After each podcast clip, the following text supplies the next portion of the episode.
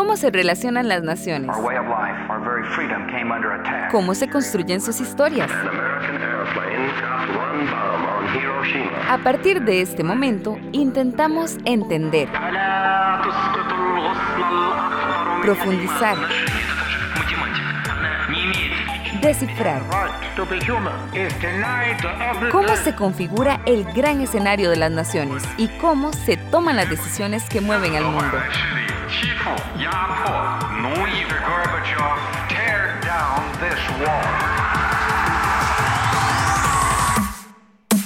Esto es Escenarios Globales, una producción de Radio Monumental. Hoy nos acompañan Carlos Cascante y Javier Johanning.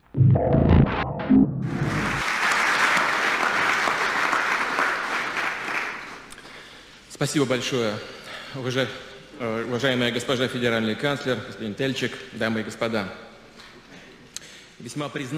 Habíamos comentado, nos habíamos quedado en el, en el gran discurso de Putin en Múnich, donde fundamentalmente él se aparta de Occidente. A partir de ahí hemos tenido en los últimos 14 años una relación interesante, una relación interesante que estudiar entre, entre ese Putin y esa Rusia con un discurso, si no antioccidental, sí muy crítico de Occidente, pero que va de la mano de eh, salirse del espacio eh, ruso para incursionar en, guerras internacionales, eh, fundamentalmente Siria y, Crimea. quizá sea, sea interesante entender por qué esas aventuras internacionales de, de Putin, ¿verdad? Claro. Eh, yo no sé, vos que, vos que estudias mucho los conflictos en el Medio Oriente, ¿cómo, ¿cómo valoras vos esa visión de Putin hacia Siria? Eh, yo creo que es, es eh, muy acorde, muy coherente con ese discurso, pero también con la lógica que veníamos discutiendo de, de defensa del espacio postsoviético. El único, el único puerto en el Mediterráneo que le quedaba a Rusia, un puerto militar, eh, era eh, Tartus, y que quedaba en Siria, ¿verdad? El, el hecho de, de, de, que saliera Bashar al-Assad de Siria, pues ponía en tela de duda la permanencia de Tartus y de la base militar aérea del ataque. Al-Assad que ha sido socio de Moscú familiarmente, desde su padre. Exacto. Entonces, eh, por, un lado entró a defender el espacio postsoviético, ¿verdad? Y por el otro entra a dejar claro que Rusia es una potencia internacional. Ya, ya este es el, paso siguiente a, a toda la potencia global. Global. ¿verdad? Ya, ya todo, lo, todo, todo el ajedrez lo había acomodado para dar el siguiente paso y el siguiente paso fue, fue Siria.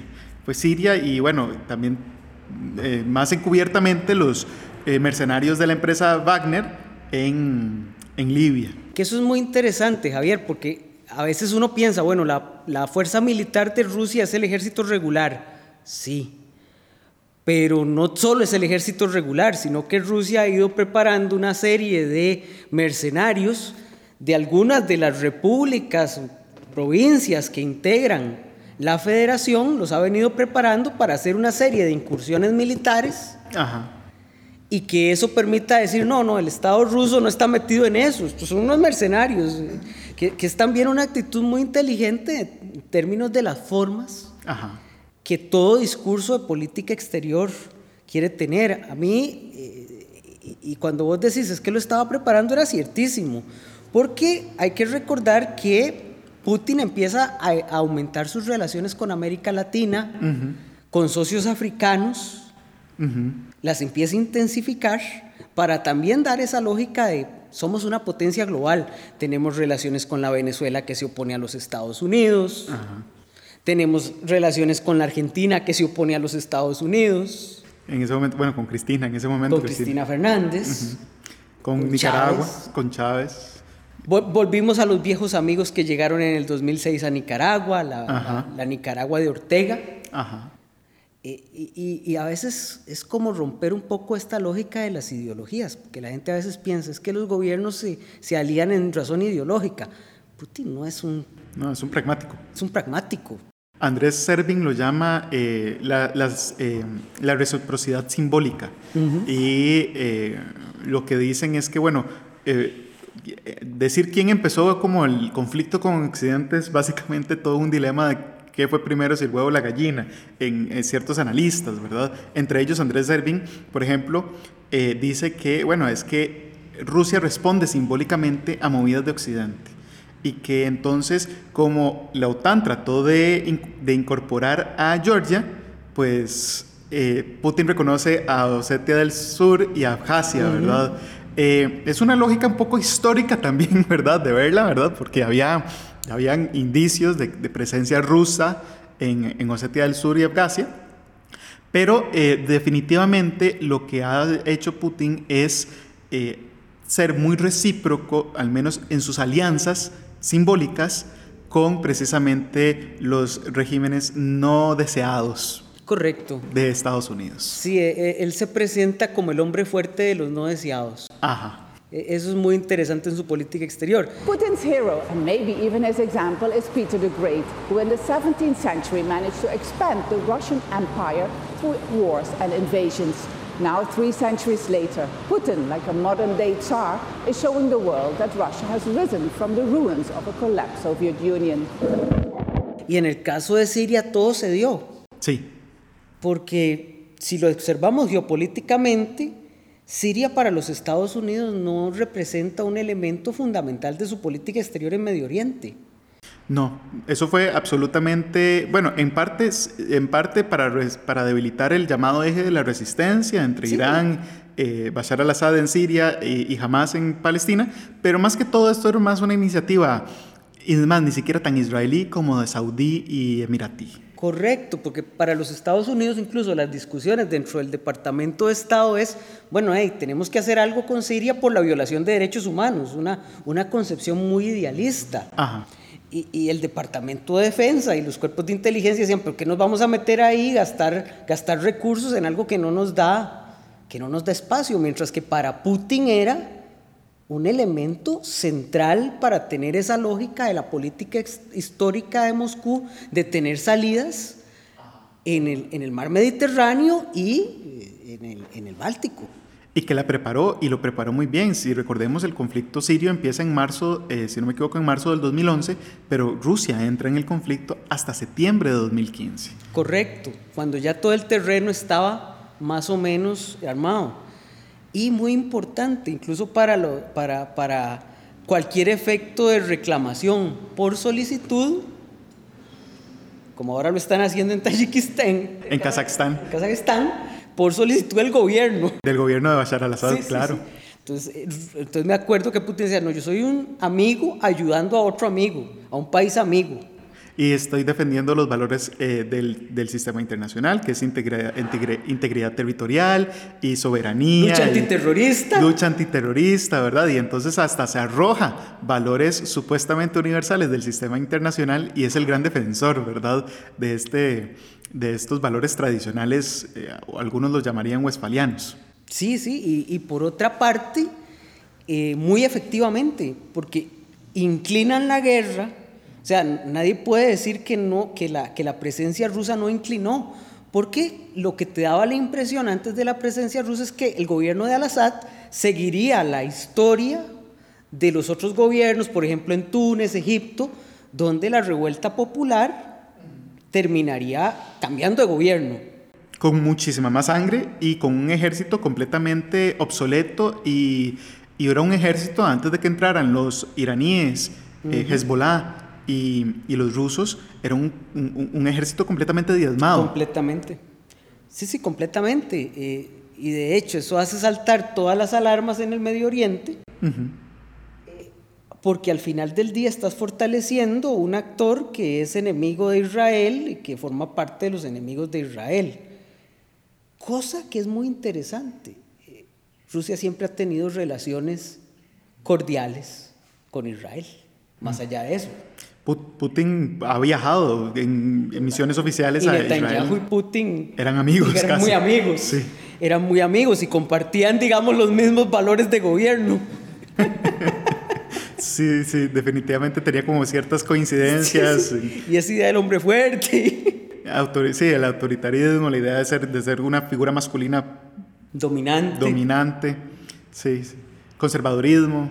Conservadurismo en ambas partes, mucha cercanía con los grupos. Entonces, eso también le permitió evitar las quejas típicas que podría hacer el lobby judío en los Estados Unidos para motivar alguna acción de los Estados Unidos, que simplemente se quedó en las líneas rojas de Barack Obama que se saltaron una y mil veces al Assad y que nunca intervino en los Estados Unidos. Al Assad y los propios aliados estadounidenses. Totalmente. Porque también los, eh, los emiratíes y los saudíes pasaron armas químicas a sus rebeldes y bueno, ahí pasaron ciertas cosas. Claro. Creo que Obama no quería repetir los errores de Libia, que fue forzado a intervenir Libia, no, no fue una iniciativa estadounidense, eh, y ahora se está otra vez viendo forzado a y que tenías Y que tenías el problema de Afganistán y el problema de... Entonces tenías una serie de componentes, una guerra, la guerra de Afganistán que hereda Obama y que no sabe qué hacer con ella, si quedarse, si irse, si aumentar, y finalmente termina aumentando, no, no dan los recursos, por más que sean los Estados Unidos, para estar en todo. En todo. Y aparte del control territorial de Irak que tenían que tener para que eso no, para que no pasara, el Estado Islámico hacia, hacia Irak que hubiera sido estratégicamente una, una debacle.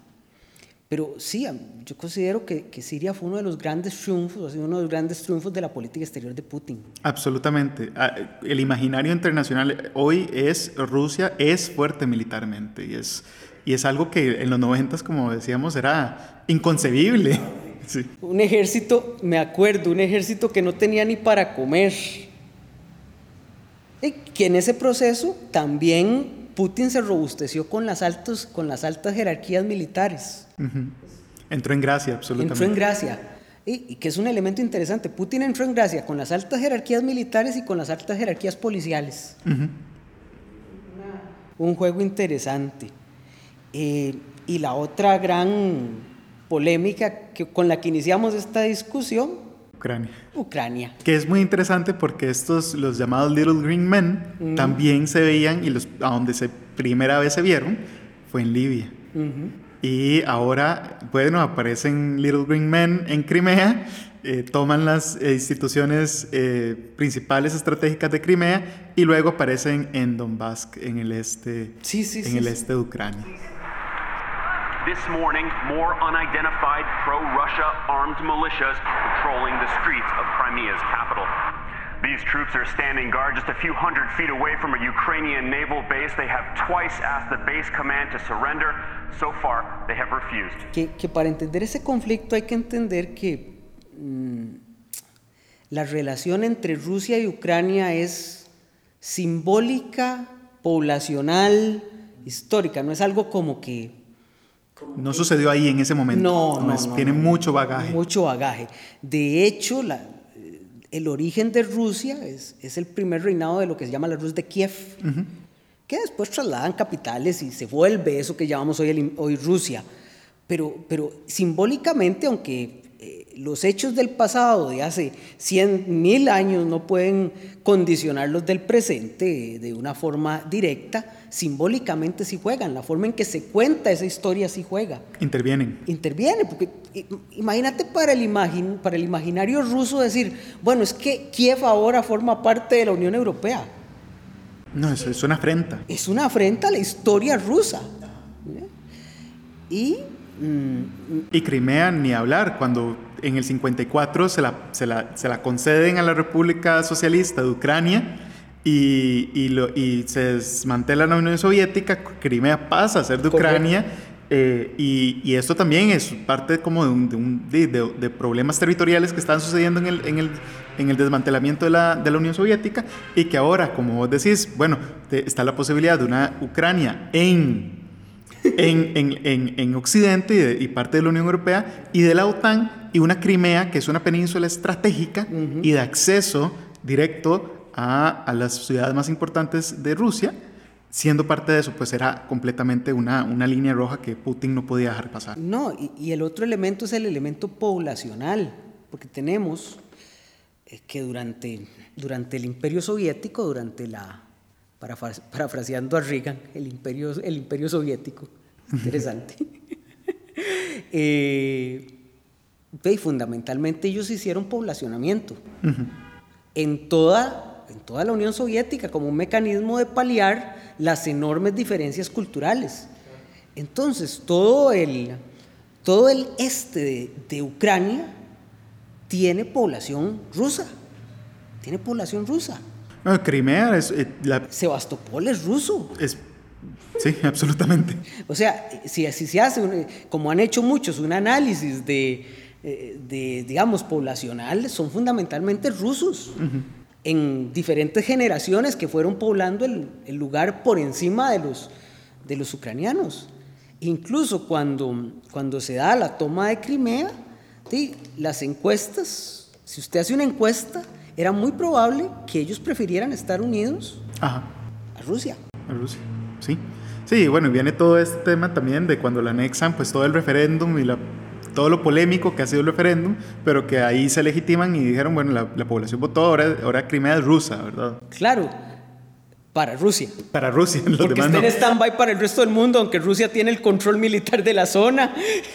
ya, ya de facto lo tiene. A mí me parece que esa es una de las de, la, de, la, de lo que Putin quisiera sacar en una negociación con los Estados Unidos y, y la OTAN, mm. que se reconozca la propiedad de Crimea. Y la mitad de Ucrania. Yo no creo que sea tan ambicioso de la mitad de Ucrania, no creo que le dé para tanto. Bueno, en el, en el tratado que le propuso recientemente a, a, a Biden, eh, sí hay una solicitud de reconocimiento de, eh, del control. Del de Donbass. Ajá. Sí. Eh, ah, vamos a ver, como estamos en, en, proceso, no sabemos realmente qué es lo que quieren las partes, ¿verdad? Porque evidentemente para la prensa y para el discurso nacional yo voy a pedir todo, todo porque yo quiero quedar como el hombre fuerte.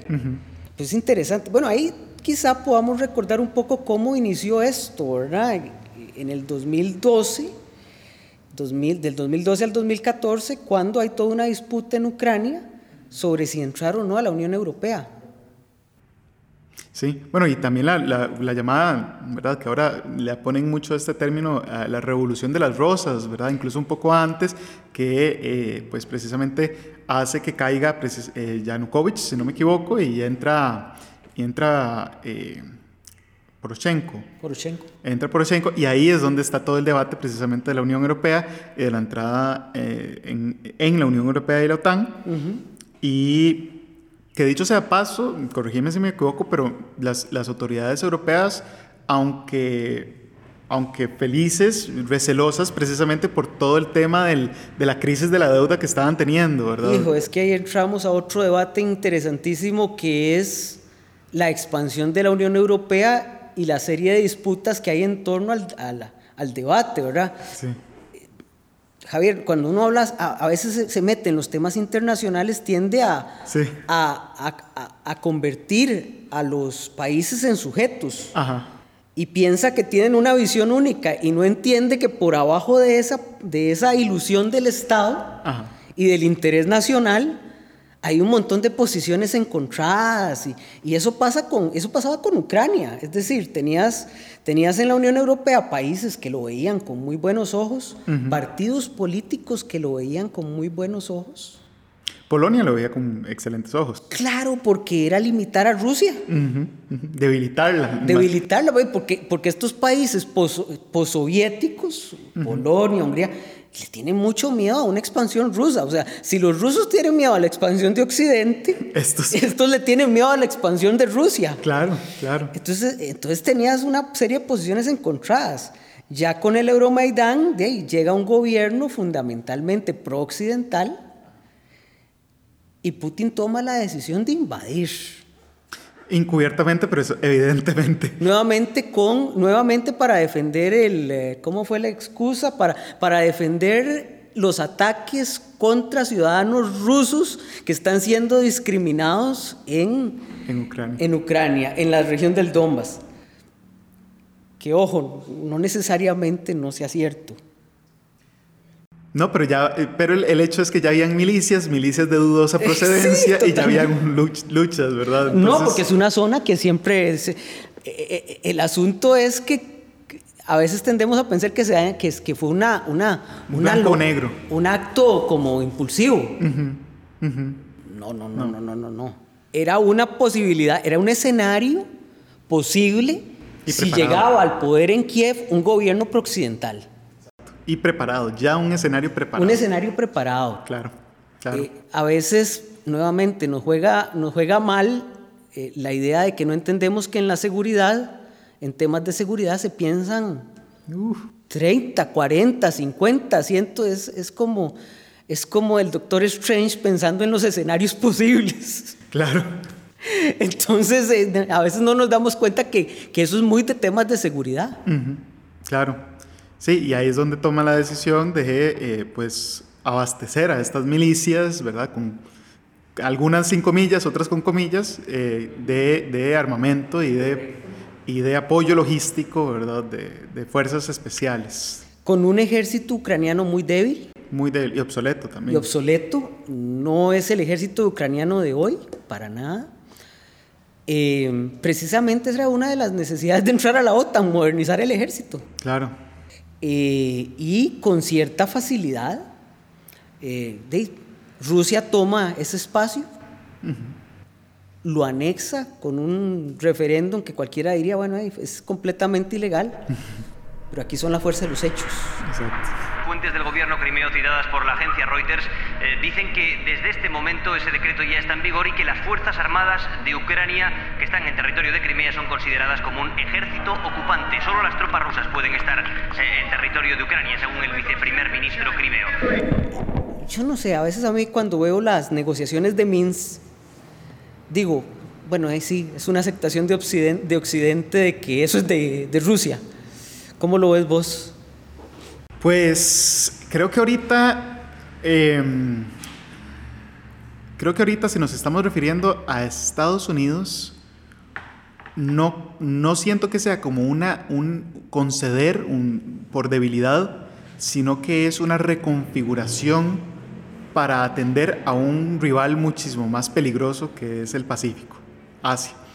Creo que eh, Biden ha dejado clarísimo, y, y esto para mí esta es la principal lección de Afganistán, Aquí lo que me interesa, eh, diría Biden, es contener a China. Y que probablemente te lo diría, no, no probablemente, te lo diría Obama. Desde Obama. Desde Obama. Entonces, no siento que sea como una, una, una concesión de debilidad, sino más como un repliegue táctico. Sí.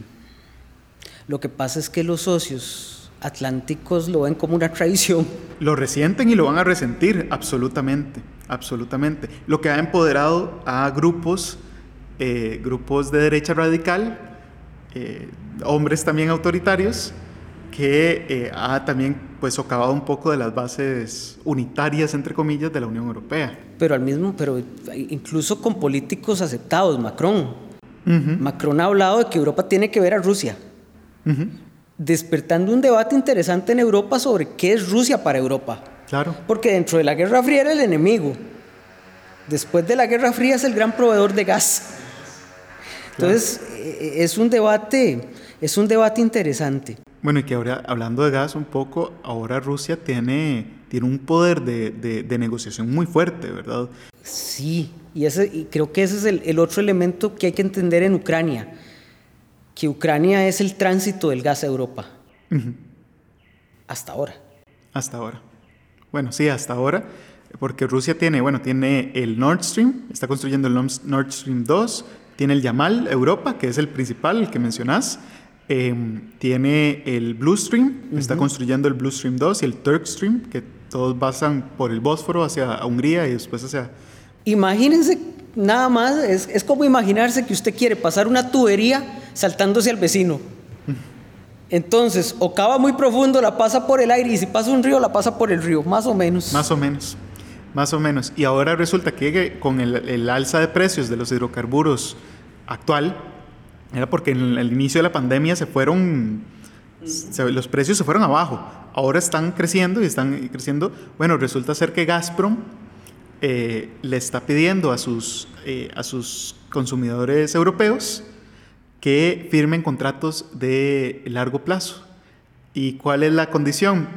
no me firman mis contratos de largo plazo, cierro un poquito la llave y ha dejado de abastecer, por ejemplo, a Polonia, ha dejado de abastecer lo que ha generado pues también todo el tema de la respuesta alemana con el Nord Stream 2 que la ha parado, ha parado eh, Alemania un poco el Nord Stream 2. Por presión de los Estados Unidos. Claro, porque Estados Unidos lo que quiere es vender legal licuado.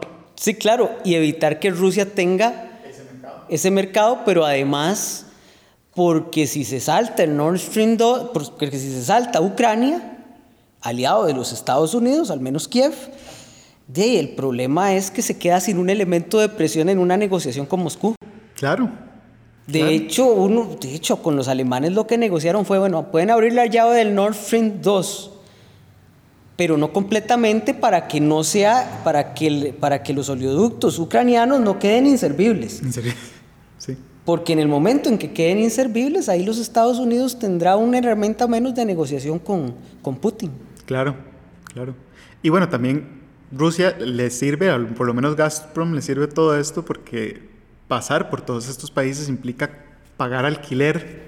Completamente. Y bueno, ahora Nord Stream y todos estos que pasan por mares internacionales, pues ya no tienen que pagar eso, ¿no? Exactamente, no, Ahí, ahí se combinan el negocio y la geopolítica, como nunca se pueden descontextualizar. Hay veces que la gente piensa, es que el comercio es técnico. La operación del comercio es una cuestión técnica. Las decisiones son políticas. Las decisiones son políticas. En algunos momentos son más políticas que otras. Durante la Guerra Fría eran más políticas que, comerciales. Estamos creo que entrando en una época donde, donde, vuelve, donde volvemos a ese esquema. Hablemos de los últimos seis meses, que es donde está lo emocionante.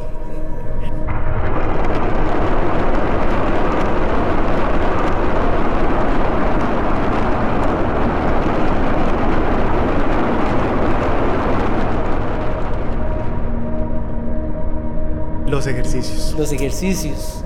Sí, pero es algo que también es, es, es si hay algo que hay que decirle a, hay que decir de Putin para mí es que es muy predecible en cómo actúa.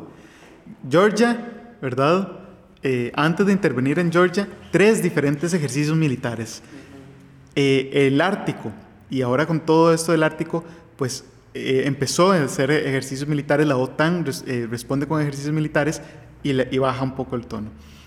Muchos de los ejercicios militares de Putin hay que, hay que saber cuándo son realmente amenazas. Totalmente. Y cuándo son realmente eh, probar las aguas. Que esto de los ejercicios militares hay que comprenderlo. Todas las potencias hacen ejercicios militares. Sí. Las hacen de forma independiente o conjuntamente con sus aliados.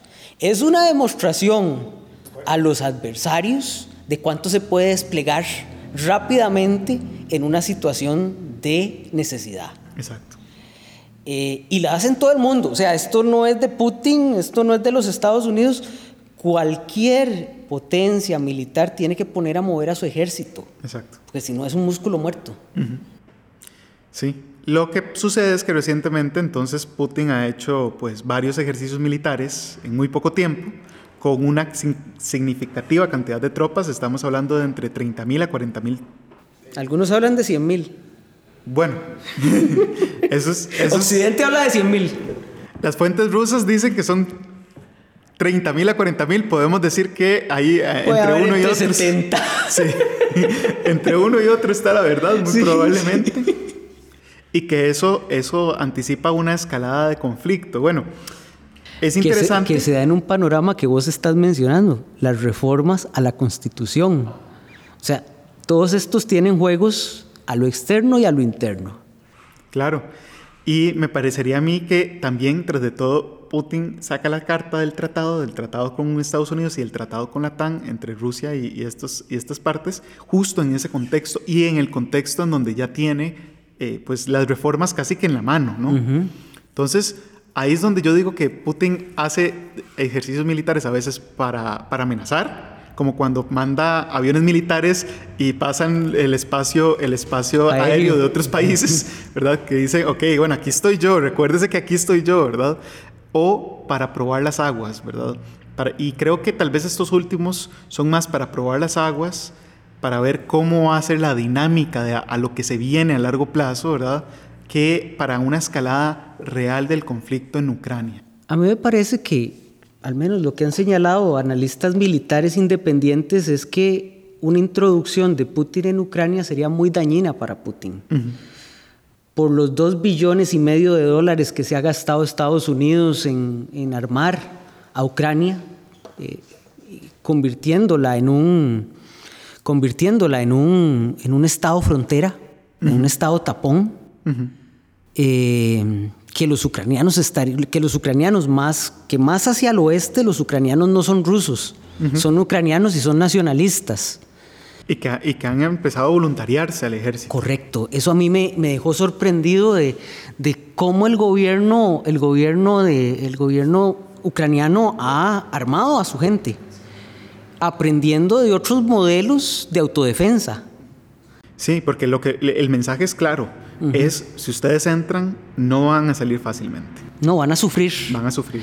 Eh, muy interesante, en, Foreign Policy, que es una revista, digamos, conservadora en política exterior en los Estados Unidos, hablaban de cómo Ucrania tiene que aprender del ejemplo finlandés, mm. refiriéndose a la Finlandia que lucha contra Stalin, apoyada por los nazis en el 40, que la lógica era esta, o sea, puede ser que perdamos, pero te va a doler. Pues, sí, puede ser que perdamos, pero no vas a ganar. Sí, puede ser que perdamos, pero tu victoria va a ser muy poco, muy poco favorecedora. Y es, es muy interesante que, que, en términos, digamos, de, de, perder o ganar, muchas veces ganar pírricamente con muchas bajas te puede perjudicar porque gastas una enorme cantidad de recursos en un país donde la oposición está empezando a, a tener más fuerza y te quedas sin eso interno. Claro. bueno, la, última elección de Putin fue eh, el menor porcentaje de votación que ha tenido históricamente, ¿verdad? Las aprobaciones, que como mencionábamos, empezaban un 70 y pico por ciento, han bajado. Eso del 70 solo en Nicaragua se consigue. Exacto. O sea, son muy todas esas métricas son muy problemáticas.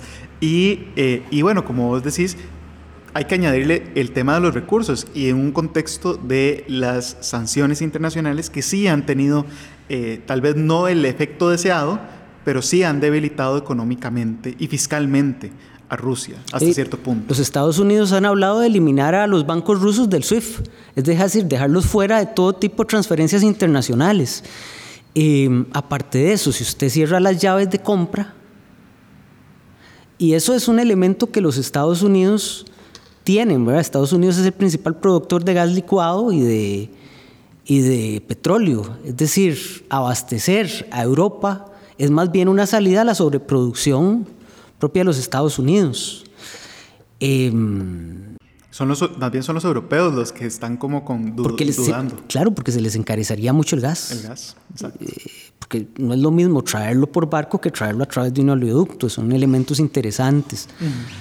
Eh, sí, entonces, eh, si yo, yo creo, viéndolo, viendo lo que, lo que se está hablando, que, que Putin amenaza, pero no, no tiene la motivación para lanzarse una aventura de estas.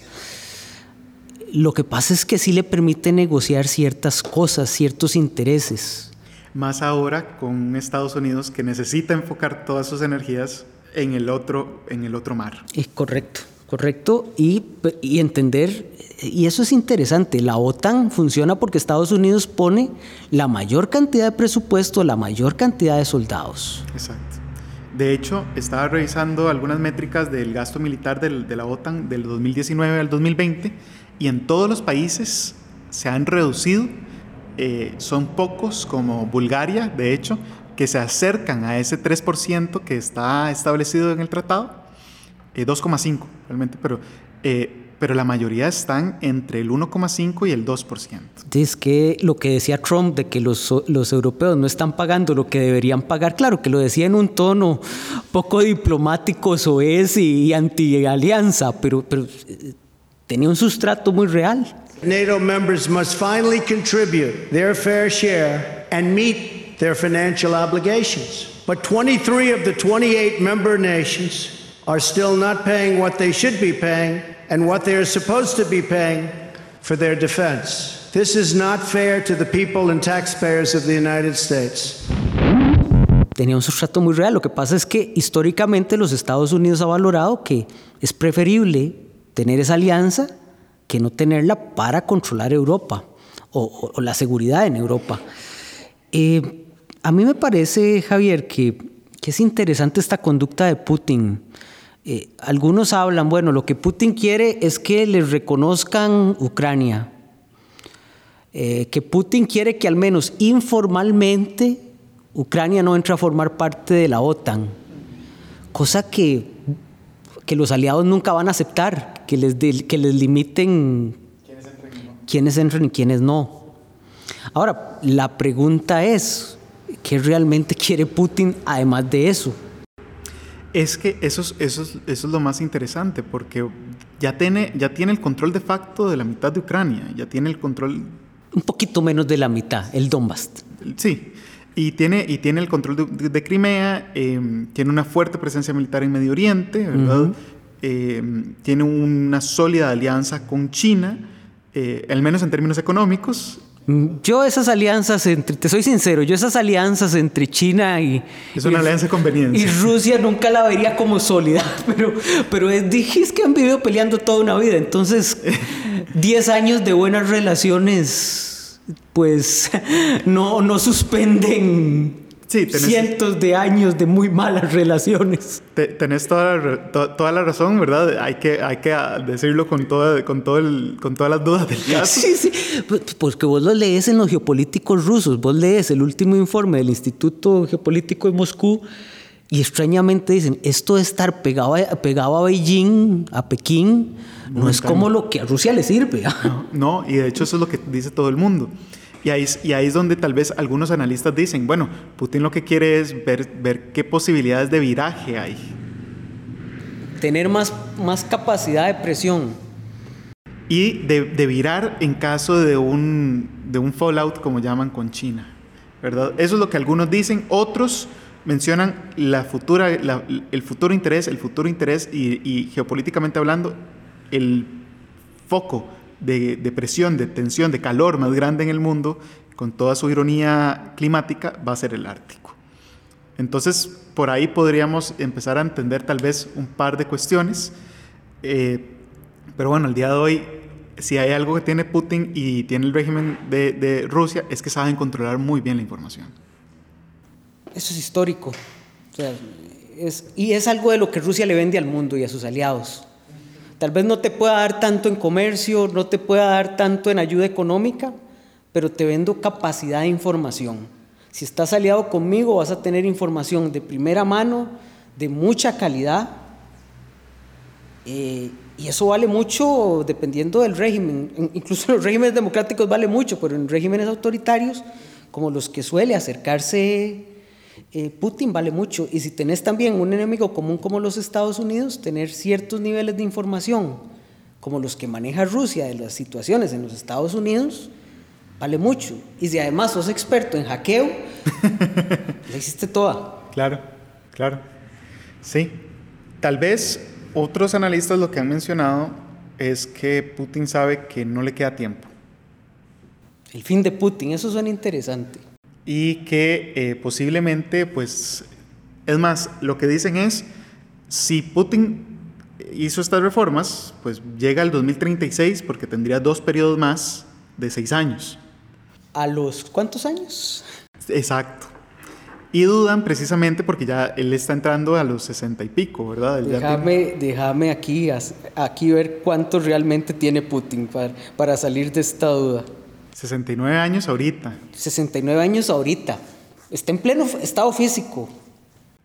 Sí, sí, sí, está muy bien físicamente. Bueno, al menos eso es lo que dicen. Dicen. Pero bueno. Su, su mansión de, de 3 mil millones de dólares encubierta que acaba de hacer. Sus viajes de pesca a casa lo mantienen. Lo, mantienen muy bien. Lo mantienen muy bien. Que eso es bien interesante. A ver, todos estos líderes digamos, conservadores que, juegan este, este extracto nacionalista, no pueden tener una figura débil, porque representan en su discurso a la nación. Y la nación tiene que ser fuerte. Entonces Putin ha, jugado con eso. Y en el momento de debilidad los cambian. Y ya es donde empiezan a haber grietas. claro, es que empiezan a haber grietas, se ve el futuro. Putin en una entrevista alrededor de todos los conflictos crimeanos que se le da a la ABC o a la NBC, no me acuerdo ahora, y le preguntan por la transición. a mí me sorprendió cuando él dijo algo como esto. Bueno, es que la transición será un asunto natural de la biología, no de la política. Eso es muy peligroso. No de la política. Es que prácticamente está diciendo, bueno, cuando yo no pueda seguir me van a quitar o voy a morir en el poder, como han muerto muchos. Pero lo que sí es claro es que él tiene que... Yo creo que Putin es del tipo de personas, por su forma de hacer, que tiene una gran noción o una gran enfermedad, depende de lo, cómo uno lo quiera ver, con la idea del legado. O sea, aunque no esté para verlo, él quiere ser recordado en los libros de historia. Claro. Al nivel de los grandes líderes rusos, de Pedro el Grande, de Catalina la Grande, de, Stalin. Y la lección, de hecho, se la está dando ahorita eh, Kazajstán, porque al parecer lo que está sucediendo en Kazajstán no es una revolución de colores, como les gusta llamar, sino que es más bien precisamente el problema de la sucesión. Nazarbayev eh, en el 2019 le deja a Tokayev el, el Nazarbayev que ha estado desde el final de la Guerra Fría. Ajá, y en el 2019 dicen, no, tome, toca ahora usted va a ser el, el líder del país. Pero me hace caso a mí. Pero me hace caso a mí. Bueno, parece ser que cayó en desgracia y que lo que está pasando es que hubo una intentona y lo que fueron fueron a limpiar casa. A limpiar casa que hasta la, la, el, la organización del Tratado de Seguridad Colectiva intervino. 2.500 tropas rusas intervinieron. Creo que esto es un mensaje también Putin debería aprender de la historia de que, ojo, la sucesión es un problema. Ah, pero yo no veo a Putin sucediendo. Ya, ya estamos elucubrando de lo que puede pasar hoy, mañana, pasado. Lo que dicen, lo que ciertos analistas dicen es que las reformas crean el, el, el, el Consejo Estatal, que es el Consejo de Seguridad, pero muchísimo más amplio. Claro, pero le dejan abierta la puerta a él de quedarse como, como el, el, director del Consejo Estatal, no como presidente. Y es lo que le permitiría a él tener la supervisión necesaria para ver si sus sucesores siguen su legado o no. Sí, yo te soy honesto, yo no veo a Putin como una figura que ceda el poder en términos reales, pero eso, en, digamos, en Rusia se conoce muy bien. Sí. por ejemplo, Stalin nunca fue presidente de Rusia, era secretario general del Partido Comunista, punto. O sea, esa lógica de poder, de saber dónde está el poder, pese a que otro lo ocupe formalmente, es muy propio de, Rusia, desde, los, los tiempos soviéticos. Em, creo yo que, lo que está ocurriendo en el centro del Asia, en, Kazajistán, más si le sumas todas las revueltas que existen en ese lugar, nos dicen que también eh, tiene una espalda débil. Tiene una espalda débil y es algo que, a lo que Rusia le va a prestar mucha atención y eso paradójicamente puede también funcionar como un limitante de lo que ocurre en Occidente. Sí, aunque también es, es, un, es, es, un designio ruso y de Putin tener esa espalda débil porque lo que ha hecho en el tratado de, de la organización del Tratado de la Seguridad Colectiva no es fortalecer a, sus, a sus aliados de las exrepúblicas soviéticas, eh, ha sido debilitarlos. Las ventas de armamentos que les ha dado y la venta de inteligencia han sido todas las armas que ya en Rusia se consideran obsoletas. Como a todos, a Nicaragua también le hizo lo mismo. lo mismo le hizo lo mismo. Entonces, hasta cierto punto, pues, se crean, este tipo de líderes y este tipo de figuras crean las condiciones de su propia... Claro, pero es que les sirve tener aliados que sean aliados, pero no fuertes, sino que dependan mucho en condiciones de emergencia de esto. O sea, no, eh, eh, en, en, actual levantamiento en Kazajstán, Kazajstán estamos en una situación en que el ejército no pudo contener la revuelta. Entonces, ¿qué me quedó? Llamar a mi válvula de seguridad. Eso me da un enorme control. Lo que pasa es que la pregunta es si se puede controlar por siempre, destinar recursos por siempre. No. ¿No? Y por eso es que, es, es, que están creando las condiciones de su propia destrucción, porque definitivamente esto no va a suceder siempre, y en el momento en que no pueda suceder, bueno. Sí, sí, sí. Y eh, cada vez una oposición interna más organizada, aunque no necesariamente más democrática. Eso es importante tomar en cuenta. Porque Navalny, que ha sido, digamos, el valor occidental para defender, es, es, todo menos democrático y liberal. Sí, y, bueno, pero es que el manejo del poder y de la política en Rusia, eso es una constante, ¿no? Correcto, es parte de la cultura. Esto es Escenarios Globales, una producción de Radio Monumental.